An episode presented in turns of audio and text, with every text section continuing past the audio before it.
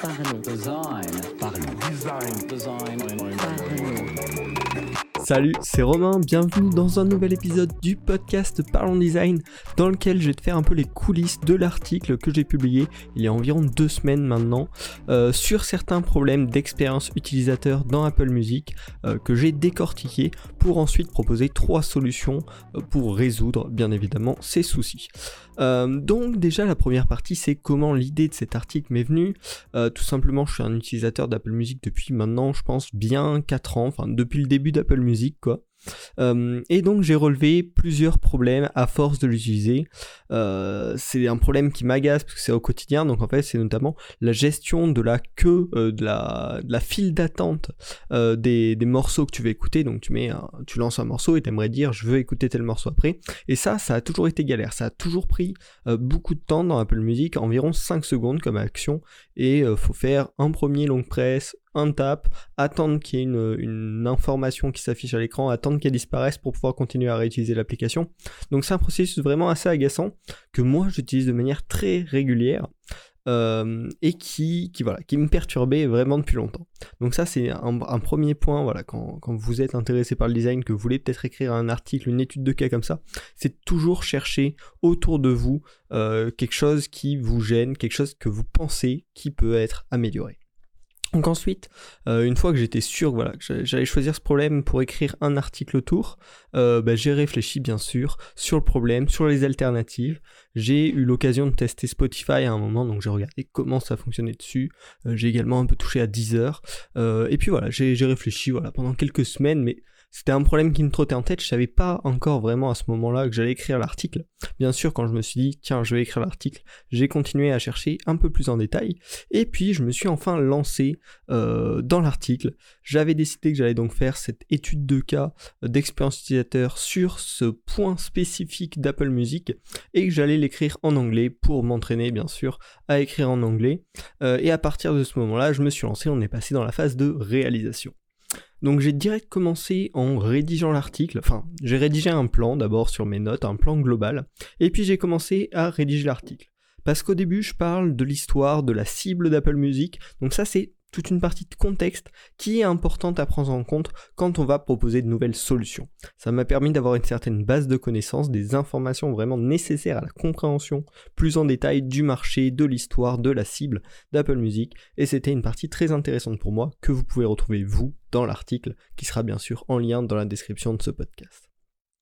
Ensuite, j'ai vraiment planifié un peu le reste de l'article avec euh, donc les trois idées que j'allais retenir, que j'allais présenter, que j'allais tester, prototyper euh, dans cet article.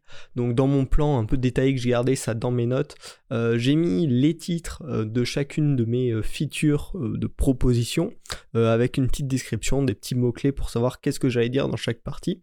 Et puis j'ai commencé à faire mes recherches de design, des wireframes papier, des maquettes sur Adobe XD, des prototypes également sur Adobe XD, jusqu'à avoir des solutions qui me convenaient. Une fois que j'ai eu tout ça, ben, bien sûr j'ai réalisé euh, mes images que je devais insérer dans l'article, j'ai rédigé euh, ben, le contenu de mon article qui allait avec chacune de ces propositions, en faisant un petit peu évoluer le plan euh, selon ce que j'avais découvert en, faisant ma, ma recherche design tout simplement. Et ça, ça a été vraiment la partie la plus longue. Ça a pris peut-être trois bonnes après-midi, euh, mais c'était une partie vraiment intéressante parce que pour le coup, c'est bah, l'i- l'imagination pure, l'idéation pure, et puis la création de quelque chose de cohérent avec les guidelines d'Apple. Euh, ce qui est super important quand on fait un projet comme ça, c'est de rester dans la continuité euh, du projet et pas de se dire oh on refait tout, on recommence tout, euh, surtout quand on se base sur un point aussi précis. Ensuite je suis passé à la première phase post-rédaction on va dire, où j'ai été demandé euh, des reviews, des feedbacks sur l'article au niveau de l'anglais, mais également bien sûr au niveau de mes propositions en termes de design. Donc pour ça, euh, je tiens à remercier euh, ma copine qui m'a aidé notamment pour l'anglais, à remercier Bastille qui m'a redonné son feedback sur euh, l'article, et à Thierry Rollin qui a vraiment pris le temps euh, en fait qui est venu me contacter par Twitter car j'avais envoyé un, appel à, l'aide un petit peu sur Twitter euh, pour avoir des reviews. Et donc qui est venu me proposer son aide, qui a vraiment pris le temps euh, de relire mon article, de me pointer les points qui selon lui poser problème. Et tout. Donc vraiment merci à vous trois. Ensuite pendant cette phase là je me suis un peu voilà laissé le temps de réfléchir sur l'article sur les, les feedbacks qu'on m'avait donné et j'ai réfléchi un petit peu à comment j'allais pouvoir faire connaître cet article. Et une façon très intéressante sur Medium c'est d'inscrire son article dans une publication. Euh, c'est un petit peu un groupe auxquels des gens sont abonnés tout simplement. Euh, et donc pour pouvoir publier dans ces publications, il faut demander euh, la permission. Souvent il y a plus ou moins des, managers du groupe. Euh, et donc j'ai postulé à deux groupes, à deux publications, UX Collective et UX Planet. j'ai été refusé par UX Collective.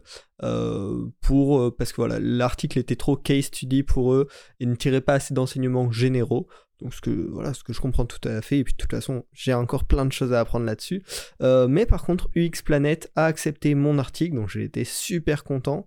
Euh, c'est une assez grosse communauté de design, d'expérience utilisateur sur Medium, tout en anglais. Donc voilà, ça c'est un bon point pour acquérir une certaine audience rapidement, facilement euh, sur Medium, même si chaque groupe, chaque publication a pose certaines contraintes, euh, dont notamment par exemple UXPlanet à la fin de l'article, il y a un petit lien vers leur newsletter. Donc ensuite, je suis passé à la phase d'amélioration euh, de l'article suite au retour que j'avais eu. Euh, j'ai réfléchi, voilà, selon mes connaissances, selon ce qu'on m'avait dit, j'ai testé pas mal de choses.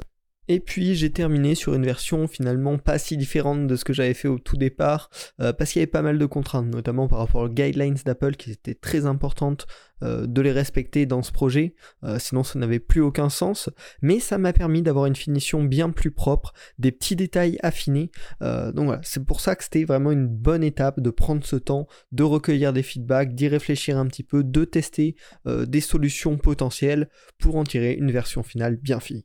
Et puis je suis passé à la partie euh, publication et communication. Donc j'ai préparé un petit peu la communication que j'allais faire sur l'article en notant le timing pour chaque plateforme sur lesquelles j'allais poster. Donc Twitter, Instagram, LinkedIn, euh, sur Reddit également. Et puis j'ai noté euh, des noms de personnes dont le feedback m'intéressait pour leur envoyer un message directement, pour leur faire parvenir mon travail et avoir un retour sur celui-ci tout simplement pour m'améliorer, pour apprendre.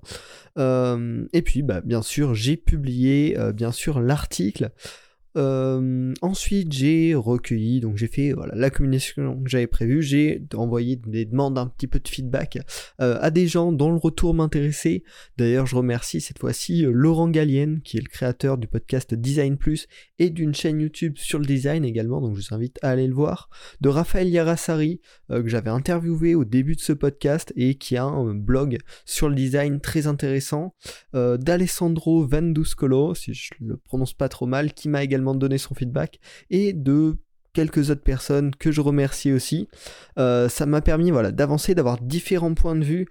Et puis aujourd'hui, à l'heure où j'enregistre ce podcast, 5 euh, jours après la publication de l'article, on est à 870 vues de l'article pour 217 euh, lectures complètes, car Medium propose ces statistiques, donc j'en suis assez content, même si en dessous des objectifs que je m'étais fixé, mais voilà, c'est déjà très bien, et puis j'espère que d'autres personnes pourront lire cet article et me donner leur feedback car c'est ça qui est le plus intéressant. Euh, bien sûr, c'était une étude intéressante en elle-même, mais les feedbacks que je recueille, je pense c'est ce qui me fait le plus évoluer et c'est ça le plus important euh, quand on fait un article de la sorte et qu'on est jeune, qu'on est étudiant. C'est pour ça que je vous invite à faire voilà, des, des articles comme ça, à publier des choses, c'est pour avoir des feedbacks, pour avoir des retours, pour évoluer.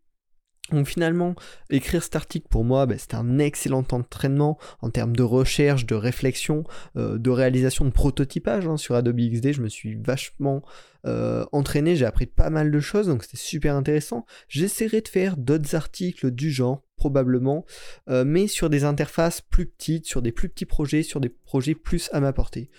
car comme Raphaël me l'a dit, Apple Music par exemple, hein, c'est un projet énorme avec énormément d'écrans, avec euh, des designers de talent qui ont travaillé là-dessus. Et donc probablement s'ils l'ont fait comme ça actuellement, euh, c'est qu'il y a des raisons derrière. Donc tant qu'à faire la prochaine fois, je pense que je prendrai un projet beaucoup plus petit euh, avec voilà, une interface que je pourrais revoir dans son intégralité, en comprenant vraiment le projet dans son entièreté. et ce sera peut-être aussi intéressant euh, pour les lecteurs, mais plus intéressant pour moi et peut-être plus réaliste dans sa future mise en place dans ce qu'on pourrait espérer d'une future mise en place. Donc voilà, bien sûr, je te laisse le lien de l'article en description. N'hésite pas à aller lire si tu ne l'as pas déjà lu et bien sûr à me donner ton feedback. Tu peux également t'abonner au podcast pour suivre tous les épisodes toutes les semaines. Et puis d'ailleurs, on se retrouve la semaine prochaine pour un nouvel épisode. Salut.